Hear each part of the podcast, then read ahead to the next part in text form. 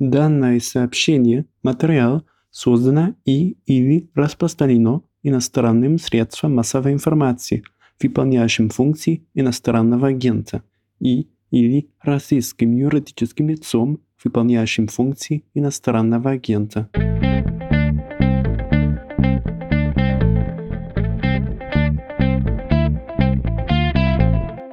Рад приветствовать всех, кто нажал кнопку play. Это новостной подкаст «Медузы». Он называется «Что случилось?», посвящен новостям, которые долго остаются важными. Я его ведущий Владислав Горин. Мой сегодняшний собеседник Николай Давыдов, инвестор, предприниматель из Кремниевой долины, сооснователь инвестфонда David's Venture Capital. Николай, привет. Владислав, привет. Спасибо большое, что позвали. Мы договорились на «ты», не то чтобы мы давно были знакомы, минут 15 как, но, пользуясь э, таким близким знакомством, раз мы сразу на коротке, хочу сказать еще, что у твоей жены есть подкаст «Синдром Льва Толстого», поэтому заодно порекомендую всем найти этот подкаст и послушать. Я уверен, хороший, сам я, честно говоря, еще не слушал. Спасибо большое. Давай о менее приятных и о менее веселых вещах поговорим. В общем-то, я предложил бы без сантиментов взглянуть на картину катастрофы на то, как э, мы сейчас наблюдаем разорение целой индустрии или индустрий высоких технологий, робототехники, всего, что в России делалось, намечалось делать. Давай я скажу, что я вижу – а ты скажешь, как на самом деле или как с твоей точки зрения. Я лично вижу самолеты, которые вот уже два месяца из России айтишников куда-то увозят. Есть оценка Российской ассоциации электронных коммуникаций про 70-100 тысяч человек, которые уедут из страны айтишников. Но цифра, наверное, больше. Индустрия была тесно связана с Белоруссией, с Украиной. И вот, э, как мне представляется, идут эти люди на самолеты садиться, а у входа в аэропорт воображаемый премьер Мишустин находится и хватает всех из-за рукава и говорит, льготная ипотека для айтишников 5% годовых, или отсрочка для айтишников от армии, или привлечение заключенных айтишников к труду в чистых и теплых шарашках. Я не утрирую, это вот настоящие инициативы разной степени готовности, первые две прям в высокой степени готовности. Но айтишники, понятно, в этой моей фантазийной картине проходят мимо Мишустина, потому что он, во-первых, выдуманный, как призрак такой бесплотный, а во-вторых, потому что то, что он предлагает, им не очень интересно. Что видишь ты? Я вижу то же самое, причем уже очень давно. Я сам переехал в 2015 году, после событий 2014 года. Причем даже не из-за политических взглядов тогда, а из-за понимания того, что в этой стране инвесторы не нужны. Политические взгляды, они, конечно, у меня тоже есть, и они тоже были там с 2012 года достаточно однозначными, я увидел, как страна сделала на развилке поворот от э, интеграции с высокотехнологичными рынками в изоляцию, где интересы инвесторов и права защиты капитала, права собственности были принесены в жертву сохранению власти. Но в 2014 году это просто приняло очень осязаемый форм-фактор, и я понял, что если я как венчурный инвестор смотрю на мир горизонтом в 10-15 лет, то на горизонте в 10-15 лет я в 2014 году в России света в конце туннеля не увидел. Подумал, ну, может быть, он за поворотом, но мне сейчас точно нечего делать в этом рынке, если я хочу развиваться. Поэтому я решил найти рынок, в котором я могу максимально развиваться, максимально научиться, и поехал в Кремниевую долину. Очень рад, что тогда принял это решение. Ух, какой заход про инвестиции ценой в жизнь, инвестиции своего жизненного времени и своей карьеры в страну. Но если говорить все-таки про айтишников, которые из России уезжают, так ли все плохо? Потому что, ну, выглядит все довольно кошмарно, но, наверное, не бывает ничего, как в фильмах ужасов, однозначно отвратительного или однозначно плохого. Все-таки жизнь, она не черная и не белая, она такая серенькая или с проселью. Как можно уравновесить вот это впечатление? А мне кажется, что наоборот все хорошо. Мне кажется, что вот в плане айтишников, у айтишников все вообще замечательно. Мне очень жалко людей, которые не в IT, которые не могут работать из любой точки мира, не могут зарабатывать много денег относительно там, всех остальных специальностей. А то, что у айтишников страна выпихнула, и там, по моим оценкам 200 тысяч человек уехало, но это включая семьи. Я думаю, что половина примерно из них вернулась, но еще 200 тысяч человек уедут до конца года. Это то есть те, кто также теперь не видит в каком-то обозримом для себя будущем этого света в конце туннеля. И это на самом деле прекрасно. То есть, да, иммиграция это очень тяжело, да, это очень сложно. То есть, все, кто там мне говорил, что я уехал за сытой жизнью, ну, я им рекомендую попробовать переехать в страну, в которой ты никого не знаешь, не соответствуешь культурно, никому не нужен и в целом не интересен, и попробовать в ней что-то сделать с нуля. Но это прекрасный опыт, который позволяет, на самом деле, достичь очень интересных результатов, который позволяет развиваться и развивать людей вокруг себя. Я с 2014 года, там, с 2015 года, как я уже поселился в долине, постоянно встречался с основателями российских стартапов, э, не только российских, и белорусских, и украинских, у всех есть такая проблема, и казахских, которые говорили, мы начали с нашего домашнего рынка, сейчас мы там продали МТСу, попробуем на них обкатать, как это все работает, и потом пойдем на Запад. И я им каждый раз говорил, ребята, это не работает, это не может работать. Во-первых, вы разделяете фокус. Во-вторых, вы выучиваете какие-то вещи, какие-то паттерны поведения, которые не будут работать на западном рынке. В-третьих, вы собираете монокультурную команду, у которой нет бэкграунда из э, разных стран, которые не задают весь спектр вопросов себе. То есть мы же, когда взрослеем, мы учимся, и это позволяет нашему мозгу экономить сахар, прыгать к выводам чем у нас сейчас огромное количество наших сограждан занимаются, они там видят точку А, видят точку Б и прыгают из нее сразу, не простроив логически этот путь. И я всех отговаривал все время. И ставил в пример белорусов. Говорю, посмотрите на белорусов. Никто из белорусских стартапов не делает ничего для белорусского рынка. Почему? А потому что его нет. Ну, то есть люди, очевидно, понимают, что не имеет никакого смысла делать приложение для знакомств минчан все идут и делают сразу большое, конкурируют с Бамблом, конкурируют с Тиндером. То есть, если ты сразу с первого дня конкурируешь с Гуглом, с Microsoft там, и с Tencent, то ты совсем по-другому строишь свой бизнес. А в России был этот рынок. Он еще даже сейчас есть. И это огромное препятствие. Теперь намного больше людей понимает, что этот рынок, а, конечен, б, он сокращается. И айтишный рынок у меня нет никаких оптимистичных идей, как у господина Мишустина, про то, что в России может быть успешная изолированная IT. IT — это информационные технологии. Информация не может процветать в заперти. IT и, наверное, там авиастроение и космос — это несколько индустрий, которые могут работать только в интеграции. Сейчас ни одна страна мира не может построить полностью нормальный пассажирский самолет. Америка не может построить без Европы, без Китая, Китай не может построить. Ну и, как мы знаем, Россия не может построить без двигателей, без э, там, авионики, без э, компьютеров. И абсолютно то же самое в IT. Ну, что же, российские айтишники будут нейронные сети на логарифмических линейках считать? Или на привезенных в контрабанду видеокартах NVIDIA? Так, ну, контрабанда очень ограниченная штука, потому что она позволяет только железо вывозить а огромное количество вещей, которые нужны для работы. Это софт.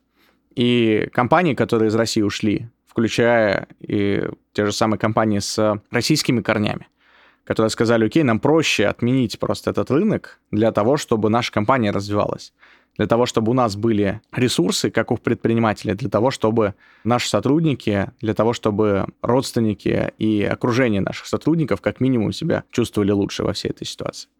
Я понимаю, когда ты говоришь про то, что, в общем, все не так уж плохо у айтишников, и они просто от тренировки в бассейне, причем в довольно мелком и теплом, перешли к плаванию в открытой воде, и большая часть из них выплывет. Это все понятно. Люди, которые работали на внешний рынок, они не могут не уйти. Они элементарно сейчас, находясь в России, работая в России, деньги не могут даже получить за свою работу, за свою продукцию, потому что платежные системы, потому что санкции, сами ничего ничего не могут приобрести из-за санкций, плюс репутационные издержки, конечно же. Находясь в России, ты как бы в глазах сообщества поддерживаешь происходящее, в том числе своими налогами. Но есть ведь такая IT-индустрия, про которую не думаешь, что она высокотехнологичная. Есть масса компаний, производств, холдингов, которые стали, по сути, тоже высокотехнологичными компаниями, просто специализированными, да. Вот мы как-то привыкли думать уже, особенно здесь в России, что банки — это уже не сейфы и не деньги, это сервис, это информация, это программные продукты, а про, ну не знаю, про супермаркеты или про сталелитейные производства мы так не думаем, хотя этот процесс тоже шел. У кого из вот таких неочевидных, что ли, чемпионов, из неочевидных IT-компаний все было классно, кого тебе жалко, кто мог выстрелить, растиражировать э, свои технологии, заработать на этом, ну или исторгнуть из себя какие-то веселые, классные команды. Знаешь, я не люблю слово «жалко». Ну, жалко мне людей, которые погибают в войне, особенно детей, мирных жителей, вот, айтишников не жалко совсем как-то. Ну, и опять же, мне кажется, что это все моим собратьям-айтишникам в огромную пользу. И, ну что, продукты из Тинькова не найдут себе работу, что ли, в европейских необанках или в американских необанках? Конечно, найдут. Инженеры, которые там строили эти системы, они на вес золота. Да, у них будут проблемы с культурной интеграцией. Да, у них будут проблемы, ну, как обычно, российские инженеры, там, устраиваясь в Google на работу или Facebook, там, в Facebook три интервью. Они равнозначны, их результаты. Называются Jedi, Pirate и Ninja. Pirate — это про архитектуру, Ninja — это про решение алгоритмических задачек, и Jedi — это про культурное соответствие. И классическая ситуация, все российские инженеры проходили два первых интервью блестяще и заваливали третье, после чего их не брали в компанию. Есть даже специальные консалтинговые компании, которые занимаются подготовкой инженеров и такой работой с ними объяснительной о том, как можно давать людям фидбэк. То, что не надо говорить, что то, что ты сделал, полное говно, никому не нужно. Там, это обижает людей. Даже если ты так считаешь, что можешь быть неправ и так далее. То есть, да, какие-то сложности будут. Но я считаю, что вот этот огромный толчок, который сейчас все работники информационных технологий получили, он супер круто позволит им развиться. И мы даже запустили несколько проектов. Я не знаю, знают ли слушатели, у нас есть некоммерческое образование, которое называется «Место». Мы сделали место на карте. Это сеть куливингов с релокацией которая помогает русскоязычным предпринимателям, русскоязычным инженерам, русскоязычным всем в целом переехать в какую-то страну, получить там жилье, получить там какой-то комьюнити, в котором сразу же уже не так одиноко, и мы пока запустили первые две локации, это Бали и Кипр. Сейчас еще у нас в процессе Израиль и Турция. И потихонечку будем расширять. Идея в том, что комьюнити глобальное. В комьюнити место уже 23 тысячи человек было, а теперь оно стало еще лучше расти. И мы попробуем это комьюнити теперь на карту нанести, чтобы на карте тоже были конкретные локации, где это все происходит. И я делаю ставку вообще на этих людей, которые сейчас выезжают да, наверное, не с первого раза у них что-то получится, но я думаю, что вот из этих 200-400 тысяч выехавших за рубеж за этот год будет большое количество основателей компании единорогов, которые стоят больше миллиарда долларов, будет большое количество офигенных ученых, которые смогли сделать свои прорывы, потому что они более глубоко интегрировались. И на самом деле все это супер полезно для России. То есть не для конкретного политического режима в России, но для страны. Я воспринимаю страну как совокупность, как общность людей, которые проживают на ее территории или себя идентифицируют русскими. Вот для этой общности то, что айтишники и ученые сейчас массово поехали за рубеж, то, что страны, такие как Австралия или США, облегчают визовые режимы для ученых и инженеров, это на самом деле имеет огромный позитивный долгосрочный эффект. Я встречался один раз с одним белорусским общественным деятелем, не буду его называть, к сожалению, он в тюрьме сейчас, а он занимал тогда пост политический. И он сказал такую фразу, говорит, я вообще очень хочу, чтобы белорусы переезжали в Кремниевую долину. Говорит, если я могу чем-то им помочь, то хотя бы чемодан до аэропорта довести, то я помогу. Я говорю, ну как же так, вы же политик, утечка мозгов, вот это все. А он говорит, нет, это не так работает уже. Там в 2020 году это работает совсем не так. Потому что белорус, который приехал в Кремниевую долину, он в первую очередь получает знания. Он получает опыт и знания, которых больше нигде не получить. Он зарабатывает деньги, и он приобретает ресурсы. И дальше он эти знания, деньги и ресурсы расплескивает, в том числе в сторону Беларуси потому что у него там есть знакомые, у него там есть друзья, у него там есть семья, которой он будет деньги переводить, делиться знаниями, нанимать других белорусов на там свои какие-то проекты. И даже если он не вернется, то он все равно вот эти брызги знаний и всего остального расплескает. И совокупно обе стороны выигрывают. Одна потому, что получила себе там инженера или предпринимателя, который создает рабочие места, платит налоги, а другая потому, что то же самое. Потому что тоже этот инженер-предприниматель создает рабочие места, платит налоги, присылает деньги, а самое главное, приносит знания, которые позволяют делать более эффективные более конкурентоспособные бизнесы. У австралийцев хороший пример есть. Я не помню, там какой-то был политический уступка, которую они сделали для Штатов. По-моему, что-то против Китая они там приняли. И у них была возможность попросить что-то взамен. Что они попросили взамен? Они попросили право для австралийцев работать в Америке без визы. Теперь с австралийским паспортом можно просто приехать в Калифорнию и устроиться на работу в Facebook. И они это сделали ровно с той же причиной, чтобы эти люди ускоряли обмен знаниями. Но для текущего режима, на самом деле, изоляция — это очень хорошо ну, для сохранения власти. Потому что это в рыночной экономике капитал является инструментом, капитал является источником благосостояния, капитал является источником инноваций. В автократичных обществах капитал является источником власти в первую очередь. Поэтому размывание капитала и появление альтернативных источников капитала на самом деле автократии вредит. Я понимаю твою мысль, еще вот эта логика уходящего человека. А уходить, несмотря на трудности пути, несмотря на то, что в землю, в которую ты придешь, там тебя никто не знает, ты чужестранец, и тебе нужно снова что-то доказывать заново, у тебя нет поддержки твоих близких друзей, твоего предыдущего опыта, это все-таки более вдохновляющая какая-то позиция, движение. А те, кто остаются, они остаются в старой реальности, реальности и в стареющей такой разрушающейся. Когда ты говорил про белорусского общественного деятеля, я подумал про Цепкала, но он все-таки не сидит в тюрьме, основатель парка высоких технологий белорусского. Ну вот, да, разгромлен белорусский IT-рынок, это индустрия, но те, кто был как-то вовлечен в происходящее, кто остался в Беларуси, им, наверное, жалко этого.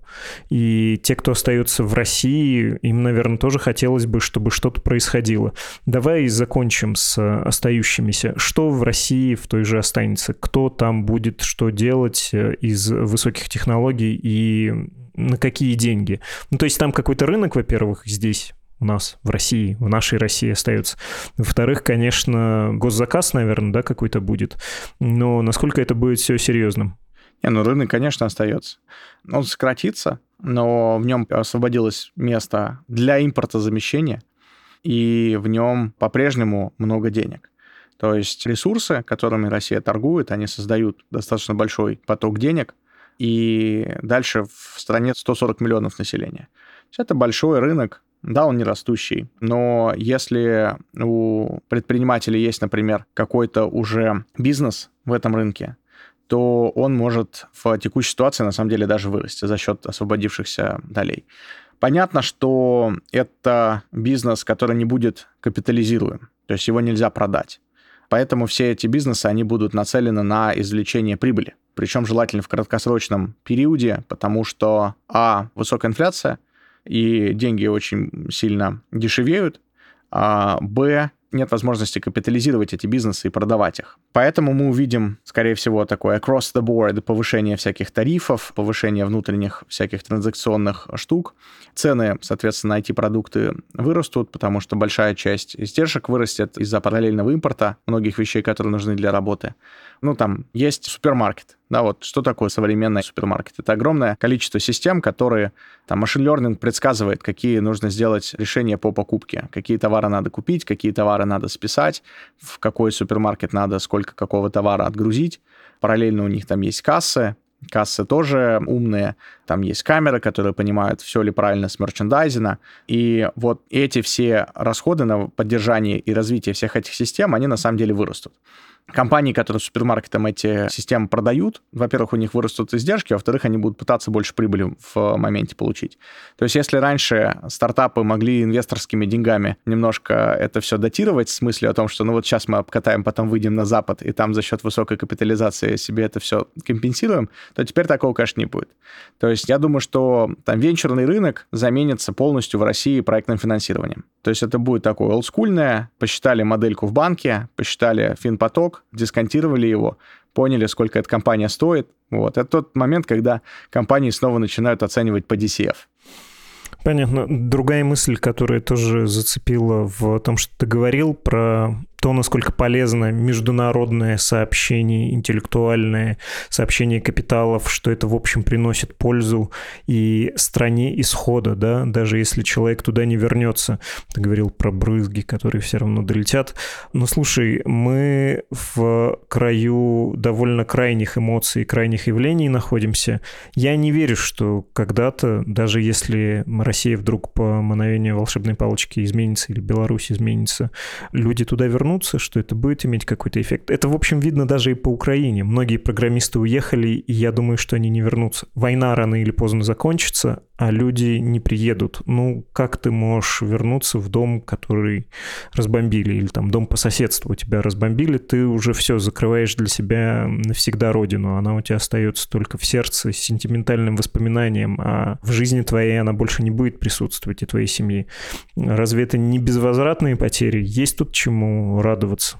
Я думаю, что потери даже в случае трагедии в Украине, они безвозвратные, только это если люди умерли. Во-первых, дома можно восстановить, во-вторых, Украина все-таки страна довольно большая. Слава богу, боевые действия не всю ее занимают. И я вижу большое количество моих друзей, которые основатели украинских стартапов здесь, в Кремниевой долине, они сейчас в Киеве. То есть война еще не закончилась, а они уже в Киеве. И я думаю, что огромное количество украинцев вернется в Украину или будут с ней очень сильно связаны. А то единство нации, которое они получили под а, появлением большой страшной внешней угрозы, оно, конечно, беспрецедентное. Мне с ним немножко тяжело говорить, потому что у меня всегда с ними разговор там про смыслы и ощущения, а у них нет времени на это все. У них всегда очень конкретные, типа, раз, два, три, четыре, пять, вот то, что мы делаем, вот то, что нам надо, вот с чем ты можешь помочь, пожалуйста, сделай. И я думаю, что на вот этой волне там, уехавших Украина получит максимальную возможную пользу от всех инженеров, там, продуктов и айтишников, которые поехали сейчас в какие-то другие страны, но в Украине, конечно, очень мало их выехало, потому что их традиционно больше мужчин, то есть перекос там большой гендерный, а мужчин из страны не выпускают. Там многие даже из Европы вернулись, потому что мобилизация. Вот, но те, которые там уехали или те, которые вне страны находятся, они точно будут взаимодействовать с теми, кто внутри страны есть, и теми, кто в страну вернется. Поэтому Украина получит максимально интеграционный возврат что ты думаешь про стратегии больших российских компаний? Я бы на две разделил больших. Есть два примера. Викей мы здесь, мы национальная компания, мы почти как первый канал нового поколения, и даже, это не моя фантазия, это новость, мы можем обратиться к правительству и сказать, помогите закупить сервера.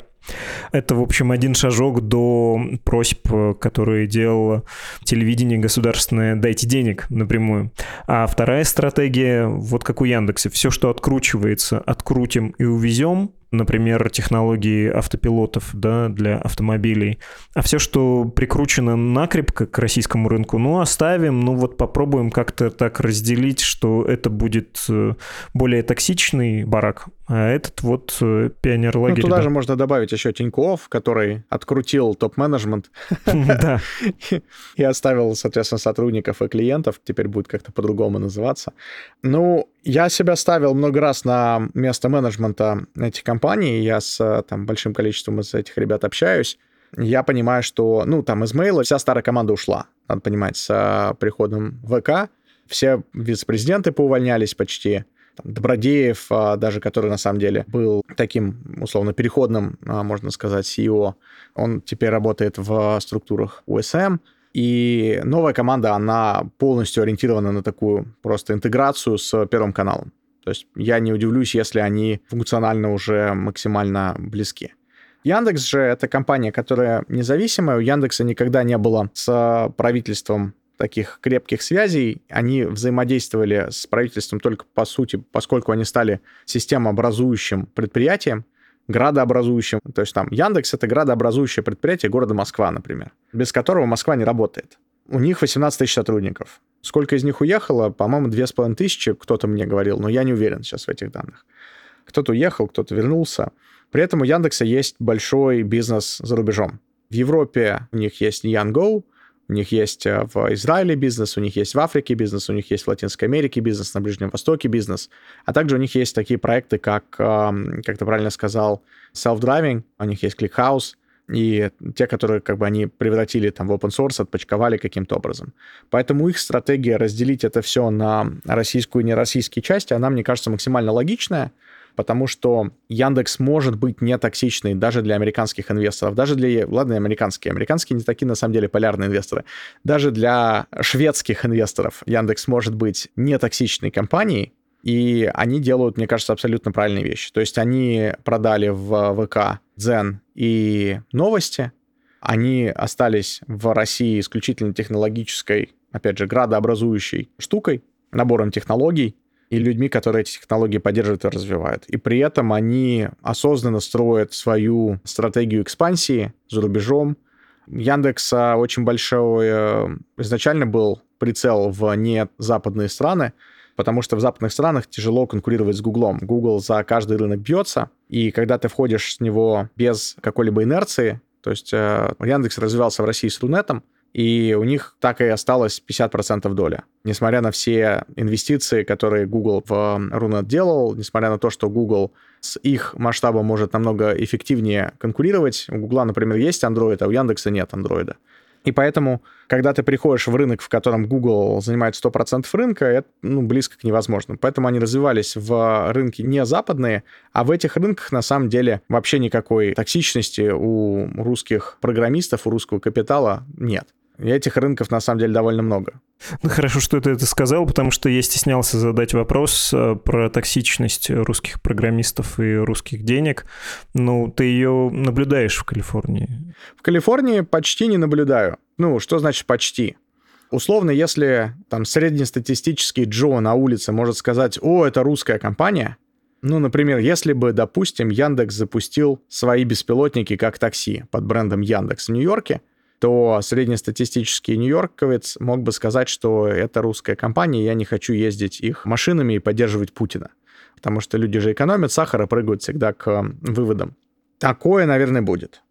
А на уровне того, что фаундеры из России строят какие-то стартапы и привлекают инвестиции, здесь все в порядке. Я слышал больше анекдотических случаев из Европы, где там людям закрывали счета или какие-то у них были проблемы с фандрейзингом. В Америке такого нет. Особенно в Калифорнии. Калифорния супер толерантный штат, который еще и научен травматичным опытом отношения к японцам во время Второй мировой войны. Когда они просто вывезли всех японцев в концлагерь, который здесь на острове рядом с Сан-Франциско организовали. И потом им поколенчески было очень стыдно за это. И там на уровне отношения к русским, к россиянам, у просто населения, у бизнесов, оно очень хорошее. То есть я что хочу сказать, что есть некая подозрительность, но подозрительность была и до войны. Например, там в 2018 году мы продавали одну компанию, которая занималась поиском, и компания-покупатель в последний момент отменила сделку, потому что они сказали, слушайте, мы пообщались с нашей бордой, и там есть такое мнение, против которого мы не можем ничего сказать. Говорит, а что мы, как мы нашим клиентам корпоративным объясним, что мы пустили а вы же поиском занимаетесь, значит, вам нужно доступ во все данные. Как мы им объясним, что мы пустили в их все данные инженеров, которые физически сидят в России, и к ним в любой момент могут приехать люди в погонах и попросить их а, там, засунуть какой-нибудь бэкдор в наш продукт или поделиться данными наших клиентов. Понятно, что, скорее всего, так не произойдет. Но поскольку это нужно объяснять не вам, нам, а нам, нашим клиентам, нам проще такой риск на себя не брать. То есть если вы, например, всю свою команду релацируете в какую-то страну, в которой у нас есть, например, существующий офис, в котором мы можем, соответственно, их быстро вобрать в свою структуру, то тогда, да, тогда это приобретение возможно. Но мы это делать не можем. И вот это отношение, оно не поменялось ни на секунду. То есть по-прежнему мы, например, не инвестируем, в принципе, в компании, у которых есть присутствие в России сейчас, ровно потому, что мы не сможем из такой компании выйти нормально. А мы зарабатываем деньги на то, что мы компании продаем. Был у меня такой вопрос, почему с 2020 года ты не инвестируешь в российские проекты. Надо сказать, что это тоже довольно дальновидно оказалось. Меньше, чем за пару лет до войны, да, изменить стратегию. Последний вопрос у меня есть. В какую сторону и на какие страны ты теперь смотришь? Что тебе интересно? И давай я добью вопрос, чтобы он не звучал слишком поверхностно. Он у меня, в общем, с умыслом. Чего в России не будет? Ну, потому что на поле пока которому ездят танки и жгут э, все вокруг, не растут благоуханные розы. Искусственного интеллекта не будет, э, робототехники не будет, чего не будет из того, что тебе интересно в мире и во что ты, по идее, готов был бы вложиться. Капитализации не будет. Самое главное, не будет этого. Даже если будет робототехника, ты знаешь, вот а, на поле, по которому ездят танки, розы все-таки растут. Потому что, ну, природа, она пробивается. Но просто эту розу никто не срежет, не воткнет в красивый букет и не подарит а, девушке. И вот здесь такая же проблема, то что даже если местные умельцы и кулибины смогут построить классного робота, который сможет решить кучу проблем производственных, или двигатель для космического корабля, его невозможно будет коммерциализировать, его невозможно будет интегрировать, его невозможно будет там доделать дальше прототипа и превратить технологию в компанию. Огромная проблема всех выходцев с постсоветского пространства — это то, что мы умеем круто делать, на самом деле, сложные технологичные решения, решать математические задачки, но не умеем перебирать варианты того, а как же это на рынок вывести. И там одна из проблем, которые препятствуют тому, чтобы это у нас развивалось, это то, что мы к риску на самом деле очень нетолерантны. Нас все время со школы учат, что есть правильный вариант, и нам надо дать правильный ответ учителю. То есть есть вариант, который в учебнике написан, и все остальные неправильные. Мы боимся сделать ошибку каждый раз. Поэтому, когда мы делаем технологические решения, здесь можно делать их аккуратно и оставляя пространство для ошибок. Но когда ты пытаешься построить компанию, когда ты предприниматель, тебе нужно максимально много ошибок сделать. Тебе нужно ускорить тот темп, с которыми ты получаешь ошибки, падаешь и встаешь. Как сказал Черчилль, от падения к падению без потери энтузиазма. Кстати, почему я тоже радуюсь, что все уезжают? Потому что вот этот риск, который люди берут, переезжая, то количество новых рисковых решений, которым приходится принимать в другой новой среде, оно их подталкивает для того, чтобы и в бизнесе делать такие же эксперименты. Вот, поэтому в России не будет коммерциализации, в России не будет капитализации в ближайшие 10-12 лет у этого всего. А в Штатах, я отвечаю на твою первую часть вопроса, на что я смотрю, я инвестирую в рынок США, и инвестирую в повторных фаундеров, то есть тех, кто делает не свой первый стартап. Делаем мы в основном это с местными долинскими фирмами большими. Мы на маленький чек участвуем, а не на большой. И пытаемся дать какую-то пользу за счет того, что у нас есть большое комьюнити. В фонде комьюнити 75 инвесторов, которые напрямую каждый там взаимодействует, как-то помогает своим нетворкам, своим капиталом, своей экспертизой. И у нас больше половины фаундеров русскоязычные, в кого мы инвестируем. Но это те фаундеры, которые переехали сюда условно там в 12, 13, 14, 15 годах, сделали здесь уже какой-то стартап и делают следующий стартап. И вот тогда волна была маленькая, и стартапов, на которых они потренировались, было немного. Ну, то есть до 2020 года по исследованию Ильи Стребулаева, профессора Стэнфорда, выходцами из России было основано всего 14 единорогов в США. Кстати, украинцами тоже 14. То есть а, вот из России и Украины 28 единорогов из там тысячи, на которые они посмотрели. Я думаю, что после волны уехавших 22 года добавится порядок к этой цифре. Отлично. Спасибо за разговор, за вывод э, оптимистичный, несмотря ни на что. И повторю отдельная благодарность Марине Давыдовой, ведущей подкаста «Синдром Льва Толстого» за предоставленный микрофон. Этот хороший звук слышен. Это важно. Это отдельно приятно. Спасибо, Николай. Спасибо большое. Это, напомню, был Николай Давыдов, инвестор.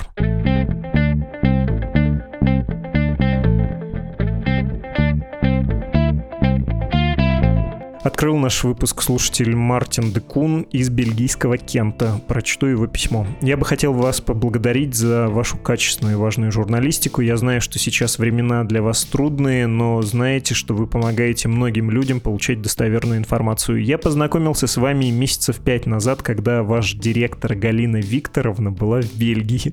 Галина Тимченко вас бы за Галину Викторовну любовно стукнула бы по макушке. Мартин, ну да ладно, может не дотянется. Вы пишите дальше. Я недавно начал изучать русский, и поэтому мне было очень интересно узнать больше про Россию. Ее лекции, в смысле Галины Тимченко, про журналистику в России меня очень впечатлило, и по этой причине я начал читать «Медузу». И потом еще начал слушать подкаст «Что случилось?». Так как я только год учу русский, ваши статьи и подкасты реально отличные тренировки. В самом начале я почти ничего не понимал, но теперь стало намного легче. Я как раз слушал вчерашний эпизод «Что случилось?», и я почти все понял, кроме некоторых деталей. Итак, спасибо большое за вашу деятельность. Она мне дает окно в русский мир и помогает мне улучшить мой русский язык. Спасибо вам, Мартин. И вы еще, боюсь, узнаете о другом значении словосочетания «русский мир», но ваш вариант употребления этих двух слов мне намного больше нравится. Деньги на работу «Медузы» мы берем у вас, ну, в смысле не у вас, Мартин, это я уже ко всем слушателям обращаюсь, и делаем мы это через страницы support.meduza.io, там все по-русски, и есть еще страница save.meduza.io, там на английском. Адрес электронной почты подкаст собакамедуза.io. Это был подкаст «Что случилось?» о новостях, которые долго остаются важными. До скорого.